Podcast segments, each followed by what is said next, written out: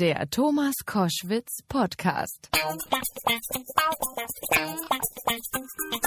Koschwitz zum Wochenende jetzt mit einem der bösesten Satiriker, die Deutschland zu bieten hat. Er provoziert, ist voller Hass und Wut und sein Motto lautet, jede Minderheit hat ein Recht auf Diskriminierung. Aktuell ist er mit seinem Programm H2 Universe auf seiner letzten Hassjas-Tour durch Deutschland und einmal im Monat kann man ihm am Freitagabend auf NTV dabei zusehen, wie er mit Gästen über aktuelle Themen debattiert. Das will ich jetzt auch mit ihm tun. Wir sprechen über die Berlin-Wahl natürlich, seine Tournee und die Türkei, denn dort liegen seine Wurzeln. Serda Somunju. Schönen guten Tag, Serda. Na, ich bin doch gar nicht so hasserfüllt, oder? Ich bin doch nett. Du bist bei mir in den Gesprächen und behagt ja schon möglicherweise ein paar immer extrem nett. Aber ich weiß, dass du auf der Bühne manchmal, ich habe dich da schon gesehen, derartige Energien raushauen kannst, dass ich mich frage, wo du die hernimmst. Wahrscheinlich sozusagen. ist bei dir andersrum. Du bist im Radio nett und bist aber privat das totale Arschloch. Das könnte ich mal überprüfen bei meinem Freundeskreis. Aber du hast recht, vielleicht ist das so. Ähm, du bist mit der Lesung aus Adolf Hitlers Mein Kampf berühmt geworden. Mhm. Wenn du dir jetzt so die Ergebnisse der Berlin-Wahl anschaust, wo die AfD selbst in der Hauptstadt 14,2 Prozent holt, macht dir das Angst, ärgert dich? Was macht das mit dir? Boah, Kossi, das ist schon knapp an der Grenze des Hitler-Vergleichs gewesen, was du gerade gesagt hast. Ich hoffe, du bist dir dessen bewusst. Ähm, also trennen wir mal das eine vom anderen. Meine Auseinandersetzung mit Hitlers Mein Kampf hat nichts mit der Berlin-Wahl zu tun.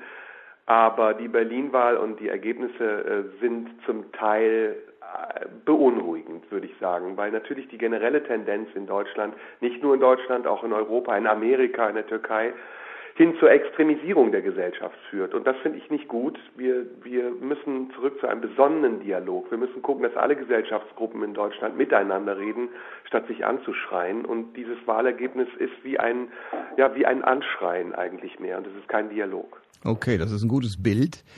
Ähm, hast du eine Erklärung dafür, dass die AfD vor allem in den Ostbezirken Berlins sehr viele Stimmen geholt hat? Ja, das ist, ist ja einfach. Ne? Man, man macht sich ja auch ein bisschen einfach und sagt, das sind alle, die von Hartz IV leben, Ossis, die unzufrieden sind. Aber ich finde nicht, dass es so, so einfach ist. Ich glaube, es ist vor allen Dingen auch die Folge einer sehr seltsam gelaufenen Wiedervereinigung und dem Gefühl der Menschen in Ostdeutschland, dass sie Verlierer sind der Wiedervereinigung, dass sie von der Politik nicht ernst genommen werden, dass ihnen Entscheidungen vorgesetzt werden und sie nicht mit einbezogen werden in die Entscheidungsfindung.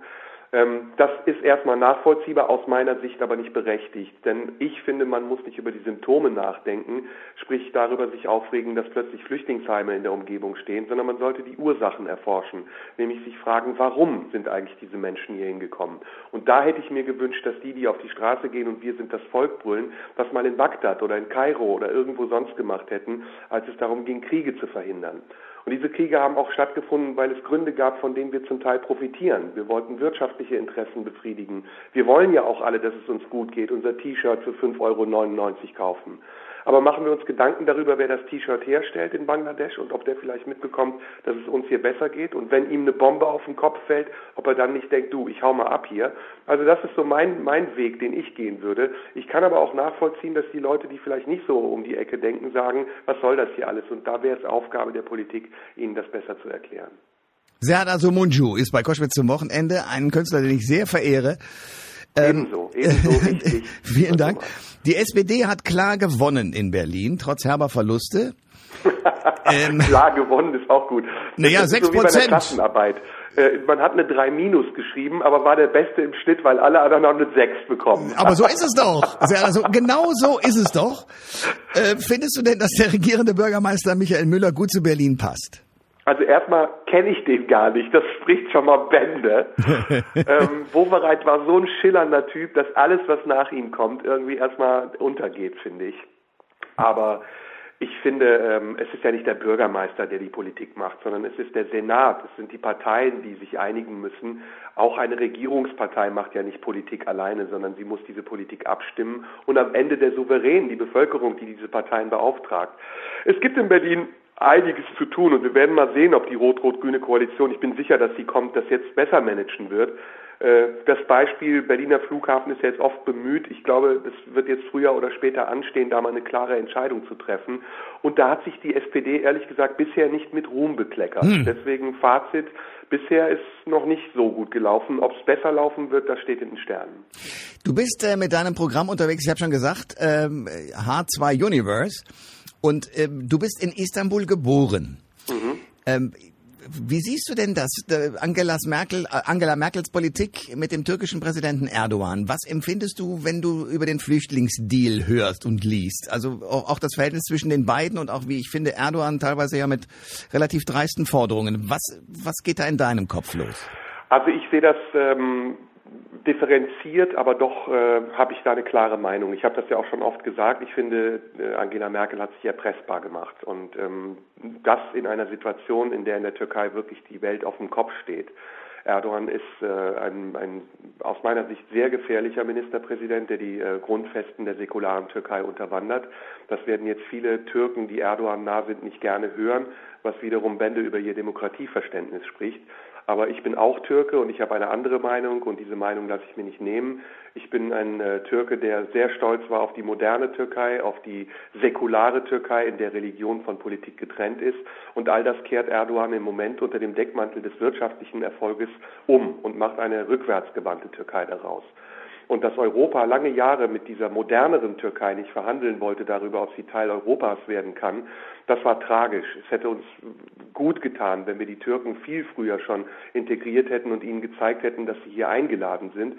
Stattdessen äh, haben viele die Türken immer als Deutsche zweiter Klasse betrachtet und darüber diskutiert, wie sie sich denn nun am besten zu integrieren haben. Und es hat dazu geführt, dass sie die türkische Community immer mehr isoliert hat und jetzt eben dieses seltsame Doppelleben führt, was man ja gesehen hat, hat auch der Demonstration in Köln, wo plötzlich 50.000 Menschen für Demokratie und Menschenrechte in einem Land demonstrieren, in dem nachweislich genau diese Rechte mit Füßen getreten werden hm. und als Deutsche und Türken sich gleichzeitig betrachten und damit eigentlich eine Gratwanderung eingehen, die ich in meinem Leben schon sehr früh gemeistert habe, als ich mich dazu entschieden habe, dort, wo ich lebe, ist mein Zuhause und das, was mein Zuhause ist, ist das, womit ich mich identifiziere.